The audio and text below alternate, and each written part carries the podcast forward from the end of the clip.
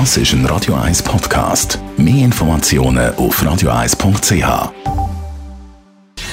Gesundheit und Wissenschaft auf Radio 1. Unterstützt vom Kopfwehzentrum Irlande Zürich. www.kopfwww.ch bei schönem Wetter natürlich sehr beliebt, gehen wandern in die Berge. Das Wochenende jetzt vielleicht eher nicht, weil es auch kalt und nass wird, aber der Herbst steht noch vor uns, also von dem her gibt es sicher noch den einen oder anderen schönen Tag. Und Wandern ist beliebt. In der Schweiz kann man sich ja so richtig austoben.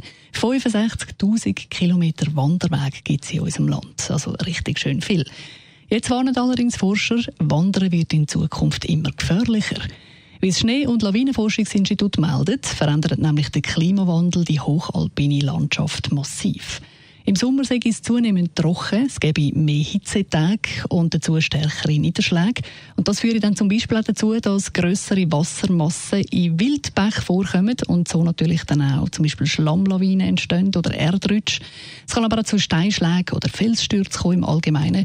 Und das hat natürlich dann seine Auswirkungen. Zum Beispiel im Aletsch-Gebiet sind tatsächlich auch schon Wanderwege gesperrt worden oder verleiht worden, weil Felswände instabil geworden sind, wo sich der Gletscher angefangen hat zurückzuziehen. In Zukunft könnte das eben noch viel mehr passieren, dass eben Wanderwege auch gesperrt werden oder dass es sogar zu Unfällen kommt.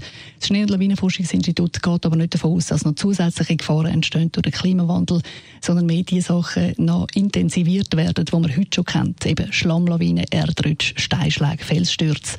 Wanderer können sich in dem schützen, dass sie die Risiken durch angemessenes Verhalten, gute Tourenplanung und natürlich durch Gefahrenabschätzung reduzieren. So ratet das Schnee- und Lawinenforschungsinstitut. Also gute Planung ist sicher von Vorteil.